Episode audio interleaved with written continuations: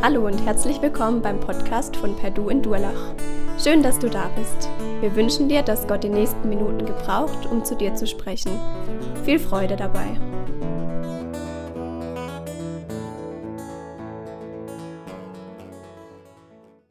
Ja, das Lied hat Ohrwurmcharakter. Ich habe das gestern gelesen, dass wir das heute singen werden und irgendwie seitdem spukt das in meinem Kopf. Aber richtig cool, oder? Mit Gott zu leben, das ist der Knaller mit Gott zu leben, da geht's ab. Hofft man doch zumindest, oder? Weiß nicht, ob du sowas schon mal erlebt hast, ob für dich wirklich mit Gott zu leben so voll der Knaller ist. Ob du sagst, okay, mit Gott zu leben, da merke ich, da, da passiert was, da passieren Wunder. Oder ob du eher sagst, naja, ich weiß nicht, kann man machen, muss man aber nicht machen. Ja, mit Gott zu leben ist der Knaller. Wir haben vorhin gehört, dass es Gott heute noch Wunder tut, haben das gesungen. Und ich weiß nicht, ob du schon mal so ein richtig krasses Wunder mit Gott erlebt hat, hast. Also es ist natürlich immer die Frage, wie man Wunder definiert oder was man darunter versteht. Ein Mann ging am See spazieren in den Bergen und sagte die ganze Zeit, oh, ein Wunder, ein Wunder. Total fasziniert, guckte immer wieder auf die Wasseroberfläche, ein Wunder. Und ein anderer Mann hat das beobachtet und fragt, ja, was ist denn jetzt das Wunder? Er sagt, ja, ja, wissen Sie, meine Frau, die hat letzte Woche schwimmen gelernt und jetzt taucht sie schon über eine halbe Stunde. So ein Wunder. Ja, Wunder, die sollen uns doch überraschen, oder? Mehr oder weniger. Und ich weiß nicht, ob du schon mal so richtig überrascht worden bist, so dich gewundert hast, gesagt hast, boah, das ist irgendwie ganz anders. Vielleicht noch gar nicht so lang her, letzte Woche, als deine Kinder mit dem Zeugnissen nach Hause gekommen ist. Vielleicht hast du dich da gewundert was so alles möglich ist. Vielleicht hast du dich auch schon mal gewundert über deinen Chef, dass der ja doch freundlich sein kann, wo du es gar nicht erwartet hast. Oder vielleicht auch schon mal über deinen Ehepartner, der mal den Hochzeitstag nicht vergessen hat oder Frühstück ans Bett gebracht hat oder irgend solche Sachen. Ja, es gibt Haufen Dinge, wo man sich wundern kann. Und wir haben ja die letzten Wochen uns angesehen, wie so die Kirche entstanden ist, wie das losging in Jerusalem, die Mission Gottes in Jerusalem, so der Anfang von der Kirche. Und auch da war es voll von Wundern, von Dingen, die einfach nicht natürlich waren, wo man sich verwundert hat, wo man gedacht hat, hä, was kann da, was ist da? Zum Beispiel schüchterne Leute, die eigentlich eher wegrennen, können plötzlich vor Tausenden von Leuten reden. Ja, wir denken an Pfingsten, ja, wo Petrus über 3000 Leuten das Evangelium erklärt hat. Oder Leute, die ja vom Dorf kommen, die einfach waren, die keine hohe Bildung hatten, plötzlich der führenden Elite erklärt haben, was Gott will. Die Bibel ausgelegt haben und alle gedacht haben, hä, es kann doch nicht sein, dass sowas passiert. Oder, wenn wir wieder an Pfingsten denken, so ganz einfache Menschen, die vom Dorf kommen, die so aus der letzten Ecke von irgendwo kamen, waren plötzlich die absoluten Sprachgenies und konnten äh, Dialekte reden, die bis dahin noch keiner erforscht hat, so Schwäbisch, Bayerisch, irgend sowas. Weiß nicht, was alles dabei war. Und sie redeten die freiwillig und erklärten das Evangelium. Das ist doch schon zum Wundern. Und, auch das haben wir schon gehört, sie konnten nicht aufhören zu erzählen von dem, was sie erlebt haben mit Jesus.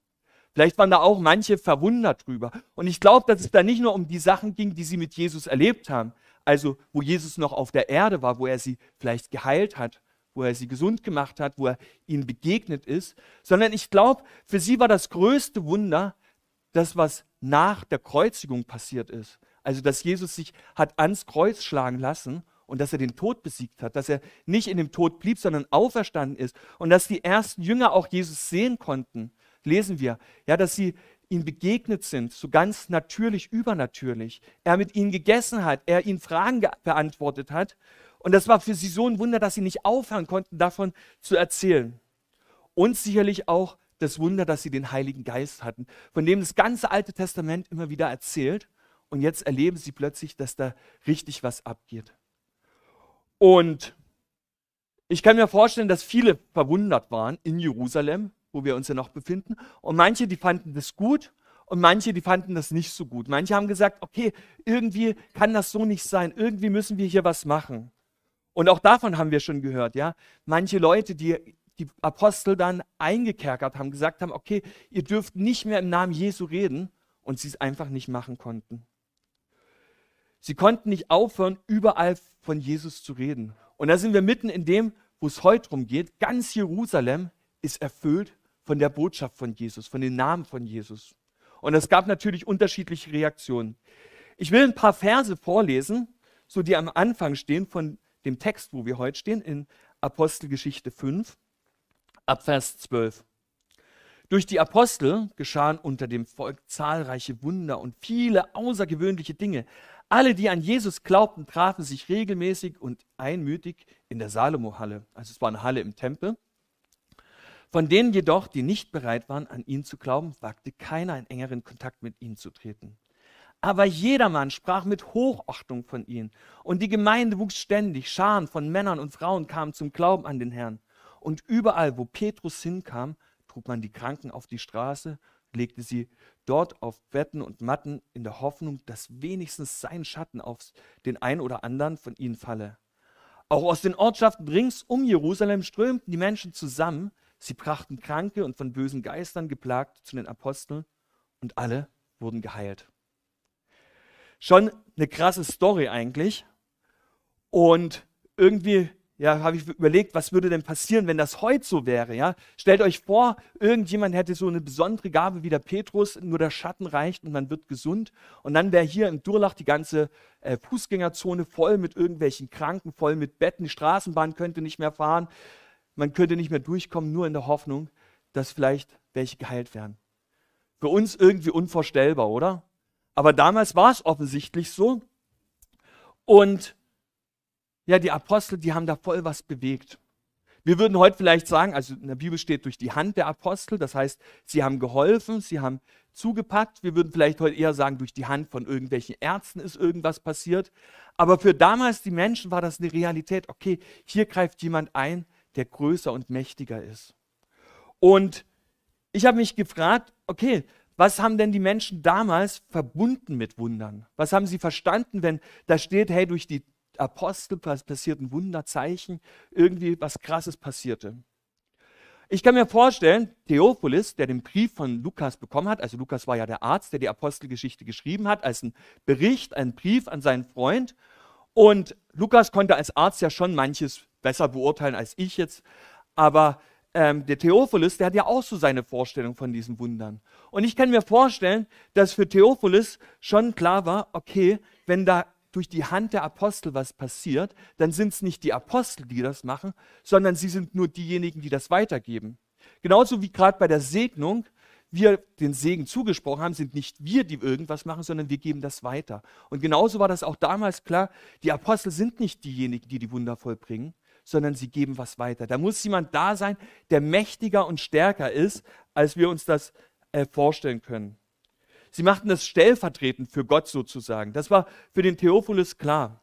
Und die ganze Mission Gottes war ja gekennzeichnet bis dahin von Wundern. Also immer wieder in den ersten sechs Kapiteln lesen wir von Wundern, von Menschen, die zum Glauben gekommen sind, Menschen, die gesund geworden sind. Wir haben manches auch uns schon angeguckt, auch vielleicht negative Wunder wie letzte Woche, wo jemand gestorben ist, wo Gott auch eingegriffen hat, um seine Herrlichkeit zu zeigen.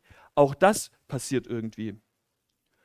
Und wir heute, was haben wir für eine Vorstellung von Wundern?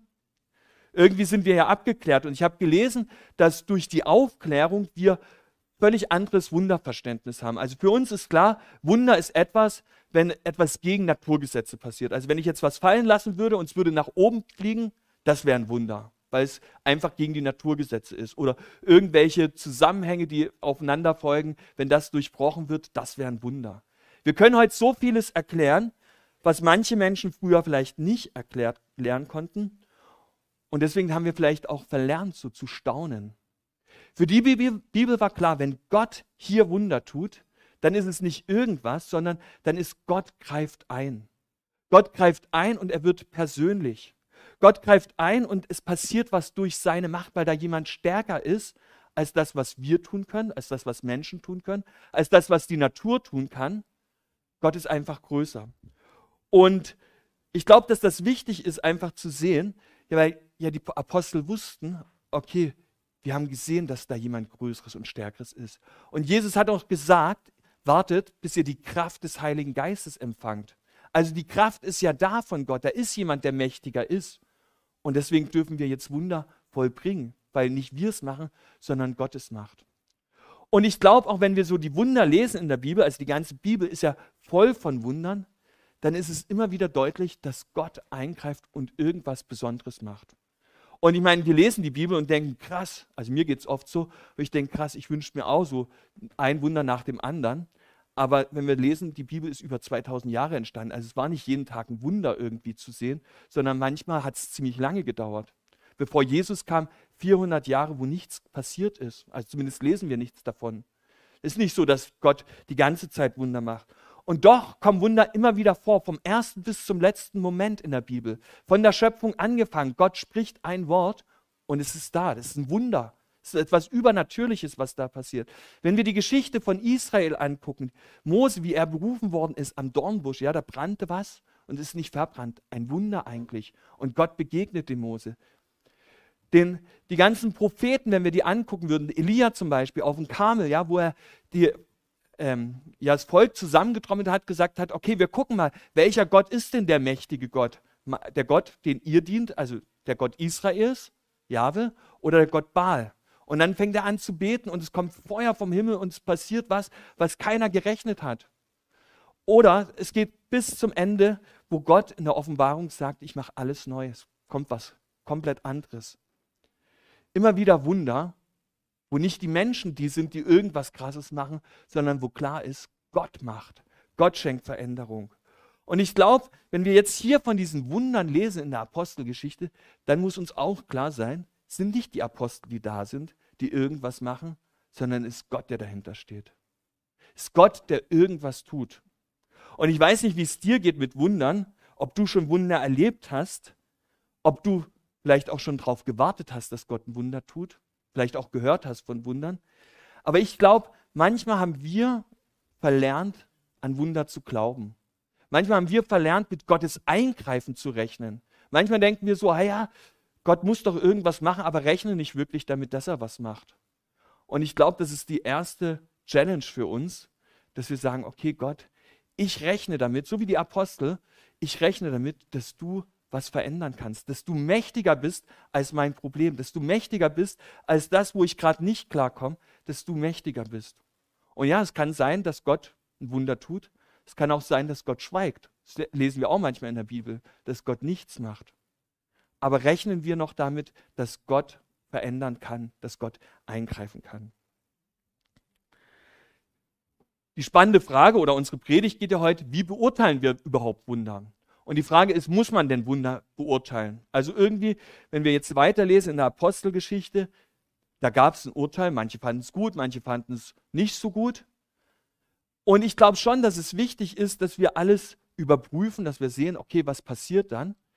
Und das Gute behalten, so sagt es ja die Bibel. Und deswegen wollen wir uns jetzt auch angucken, okay, wie war das denn damals oder mit den Wundern? Wie hat man das beurteilt? Und wenn wir weiterlesen, die Apostelgeschichte, dann sehen wir drei Gruppen von Menschen, die irgendwie mit den Wundern zu tun hatten. Vielleicht habt ihr euch schon gefragt, wieso hier drei Stühle stehen. Ich mache den dritten mal noch ein bisschen sichtbarer. Die stehen einfach stellvertretend für die drei Gruppen von Menschen, die irgendwie damit zu tun hatten. Also wir lesen, die Apostel taten Wunder und äh, manchen hat das nicht so gefallen. Den Hohen Rat, die haben die Apostel in Knast gebracht, haben gesagt, okay, wir müssen das prüfen, ihr müsst Rede und Antwort stehen. In der Nacht sind die Apostel aus dem Gefängnis von dem Engel befreit worden.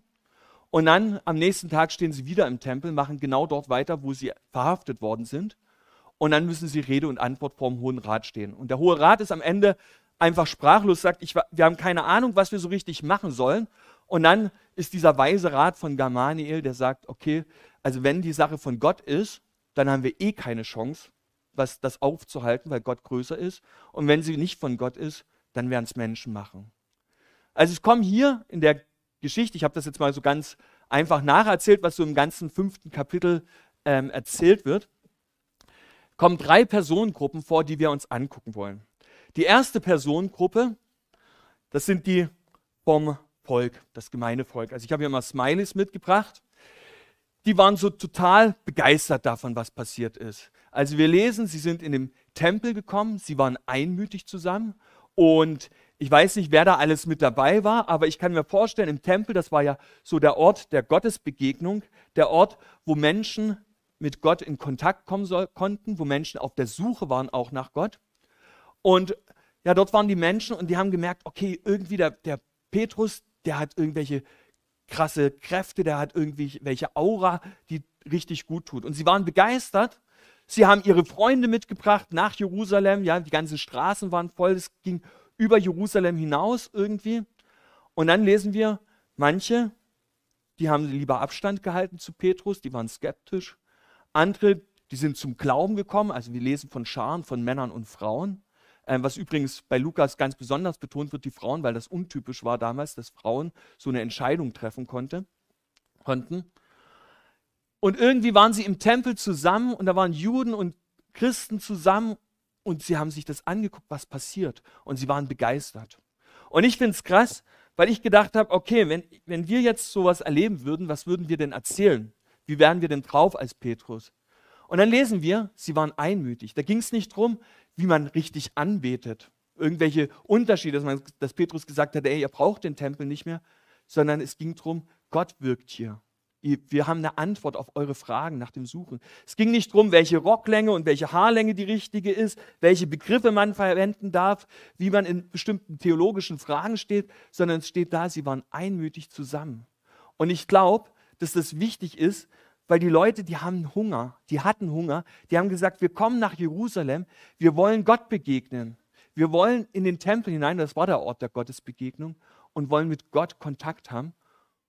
Und dann geht genau dort auch Paulus, Petrus hin und sagt, hey, wir können miteinander gucken, wo ist denn Gott? Wir können miteinander unterwegs sein.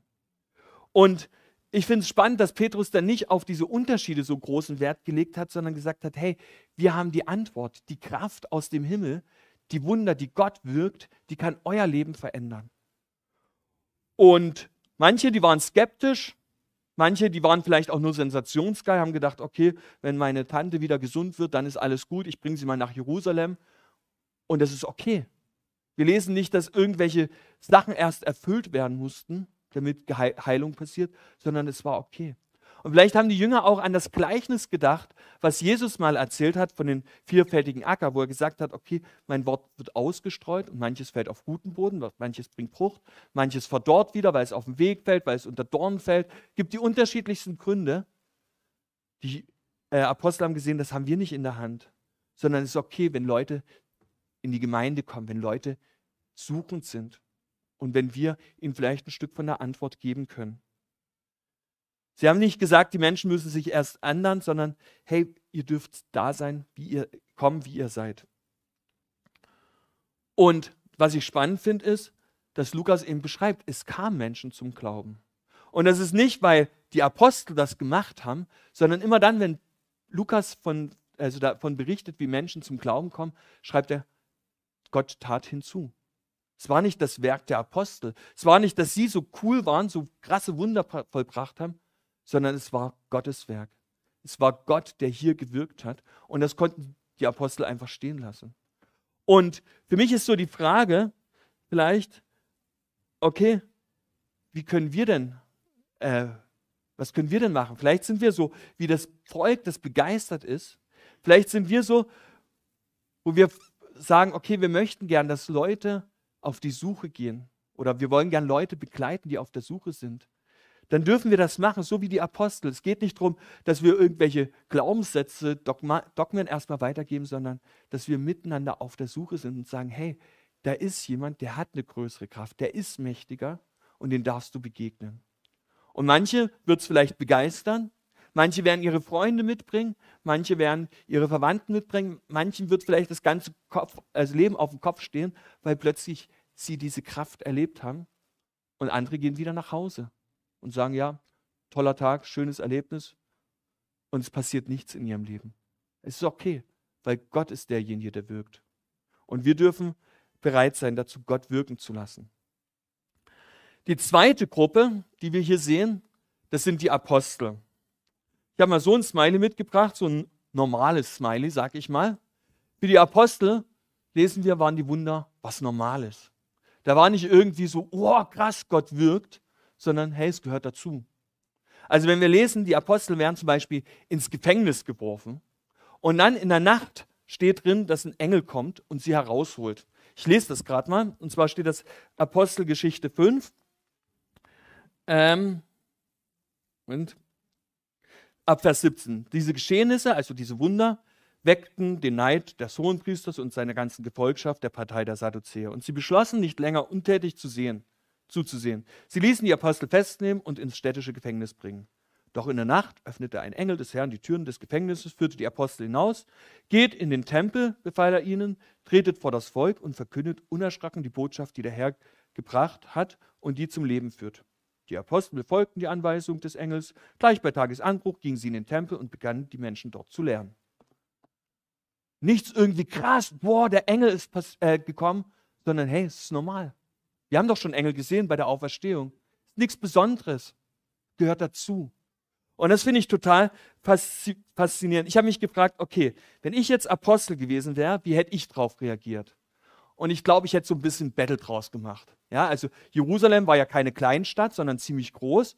Und dann waren es ja auch elf oder zwölf Apostel, die alle Wunder gewirkt haben. Also steht nicht nur, dass Petrus da was gemacht hat. Und dann hätte ich gesagt, okay, pass auf, Petrus, du gehst da lang, ich gehe da lang und wir zählen, wer hat die mehr, meisten Wunder vollbracht. Bei wem sind mehr zum Glauben, also, ja, bei wem ist mehr passiert. Das wäre so meine Einstellung gewesen. Hey, da, da muss man doch was machen. Und was machen die Apostel? Lesen wir gar nichts davon. Für sie ist es absolut normal, dass Gott hier eingreift, weil er ihnen doch die Kraft versprochen hat.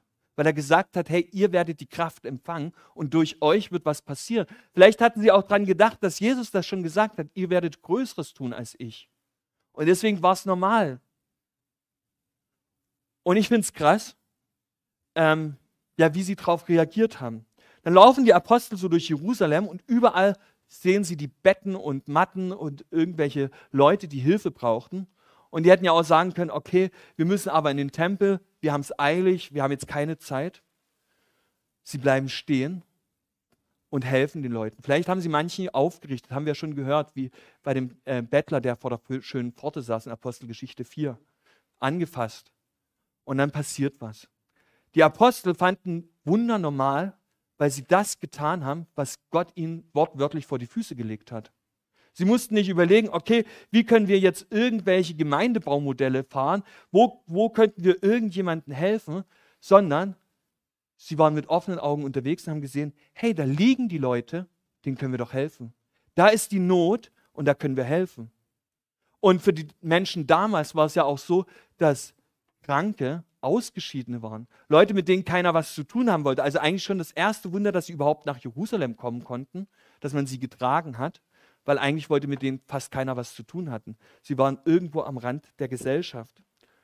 Und die Apostel machen nichts anderes als das, was ihnen vor den Füßen liegt und sagen, hey, da können wir hineinkommen.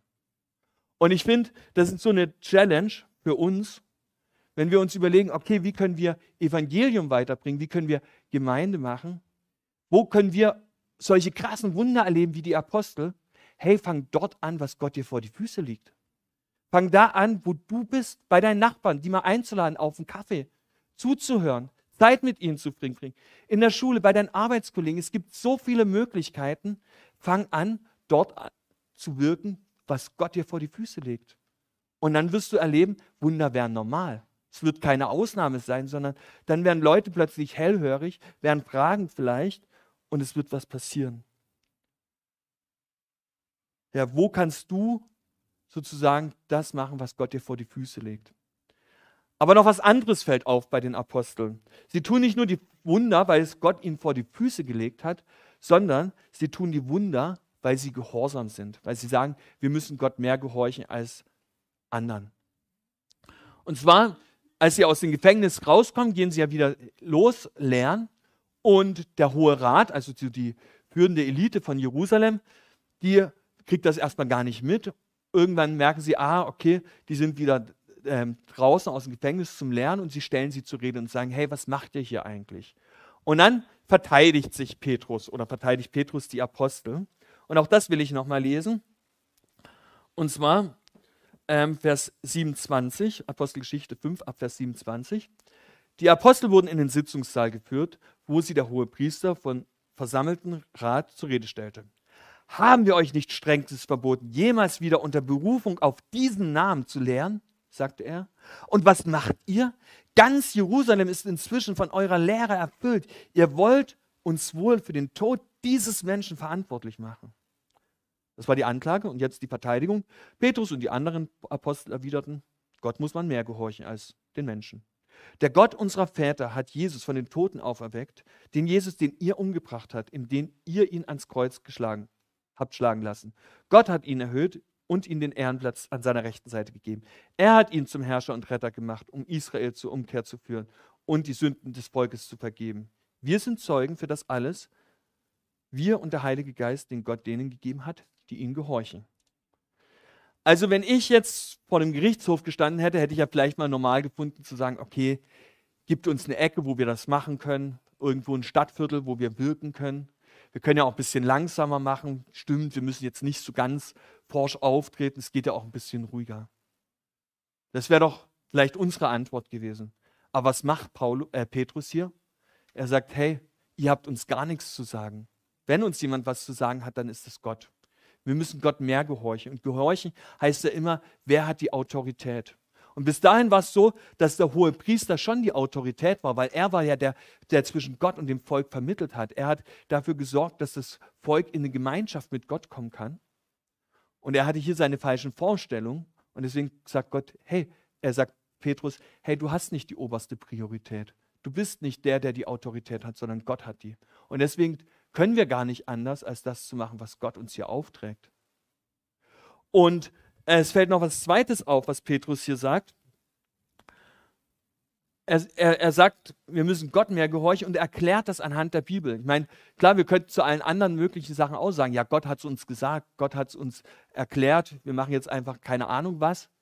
Aber der Petrus erklärt das anhand der Bibel. Er sagt, hey, der Gott unserer Väter, den ihr dient, den wir dienen, der hat es doch von Anfang an gesagt. Und dann zeigt er am Hand vom Alten Testament, wie Gott das vorhergesagt hat.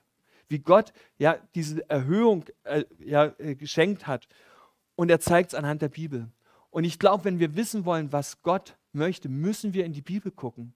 Wir können nicht einfach nur sagen, ja, Gott will das und das, sondern wir müssen die Bibel lesen, wir müssen sie erforschen, wir müssen darin studieren. Dann können wir erkennen, was Gottes Wille ist. Und dann können wir sagen, ja, in dem Bereich ist es wichtiger, auf Gott zu hören, als auf irgendjemand anderen. In anderen Bereichen ordnen sich die Apostel unter. Da war es klar, okay, hier haben wir keine, keine Unterordnung. Man muss Gott mehr gehorchen als die Menschen, das ist klar. Und dann finde ich es krass, dass der Petrus auch nicht dabei stehen bleibt, sondern er klagt ja eigentlich die führende Elite an und sagt, hey Leute, ihr habt Jesus ans Kreuz gebracht, ihr habt ihn umgebracht. Und er sagt, okay, ihr hattet die Autorität darüber, ihn umzubringen. Aber die Autorität von Gott war viel größer, ihn wieder zum Leben zu erwecken. Das konntet ihr nicht schenken. Und deswegen ist es doch, es ist doch viel wichtiger, auf Gott zu hören, anstatt auf euch zu hören. Er, nimmt die, er zeigt ganz deutlich, dass Gott viel mehr Kraft hat als der Hohe Rat. Und er stellt den Hohen Rat ja eigentlich auch vor einer Entscheidung.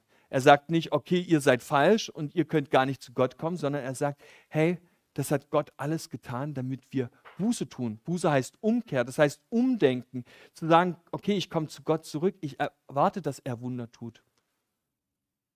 Und da war es für, für, den Hohen Rat klar, hier ist irgendwas falsch. Sie haben sich dagegen gewehrt. Aber ich finde das krass, wie deutlich Paulus hier auf, äh, Petrus hier auftritt und sagt, hey, wir müssen Gott mehr gehorchen. Und für mich ist manchmal die Frage, wo gehorchen wir Gott wirklich mehr als uns, als uns Menschen, als vielleicht den Nachbarn, der sagt, hey, was machst du da?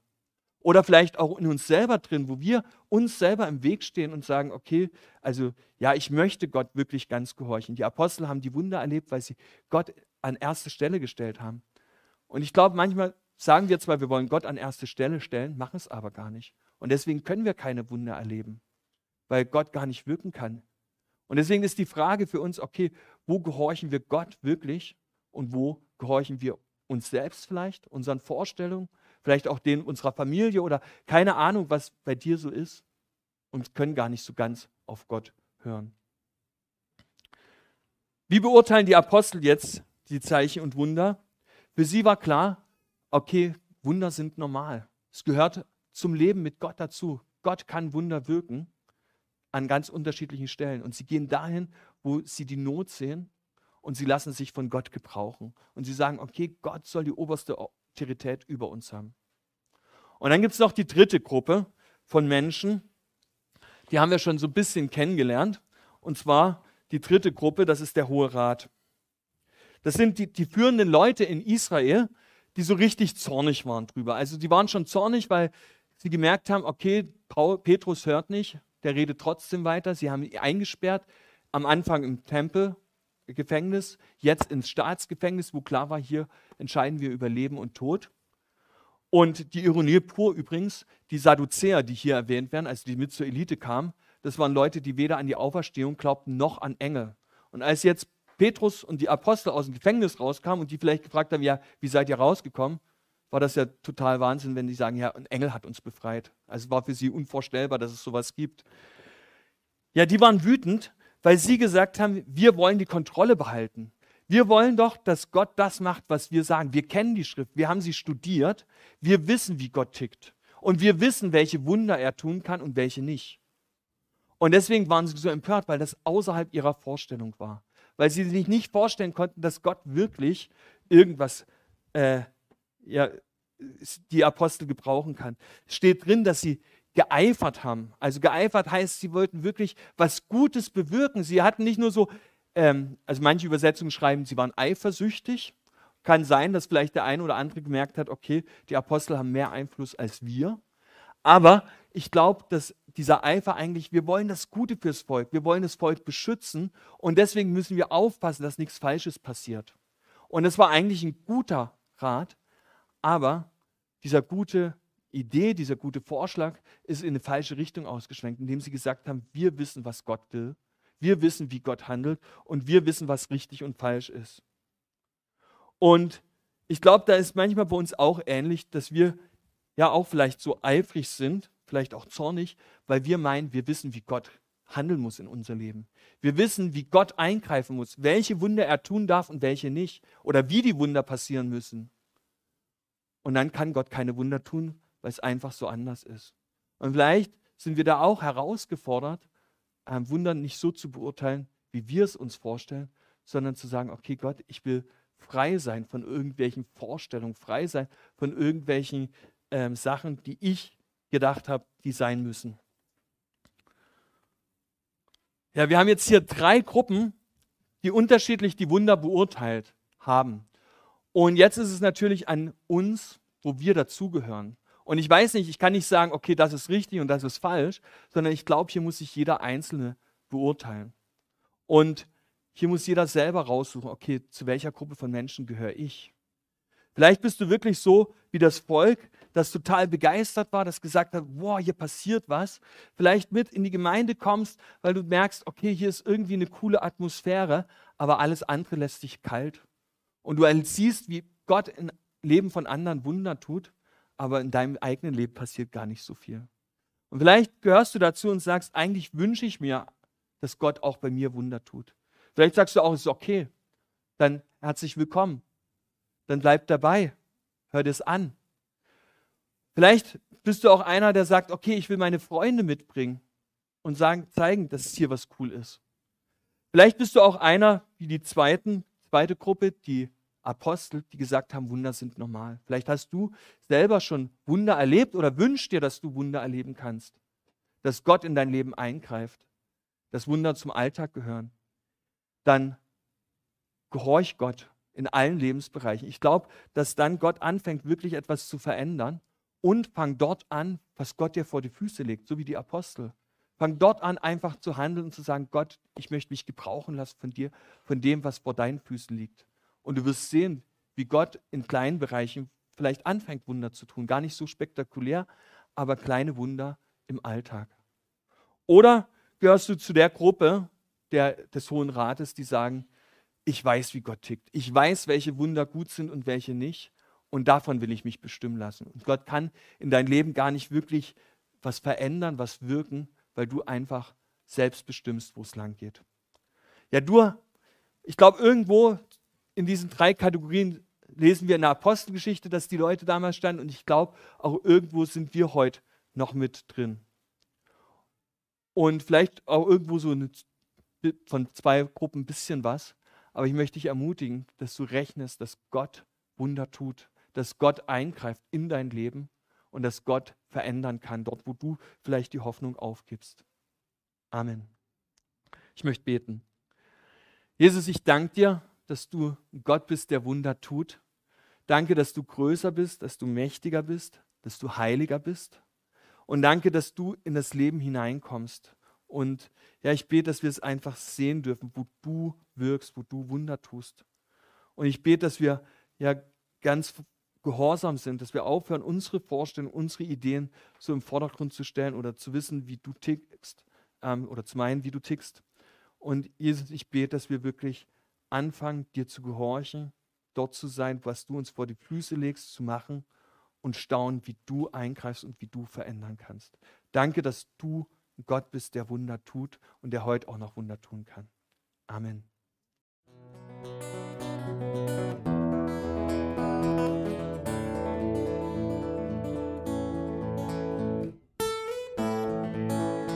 Wir hoffen, der Podcast hat dir weitergeholfen.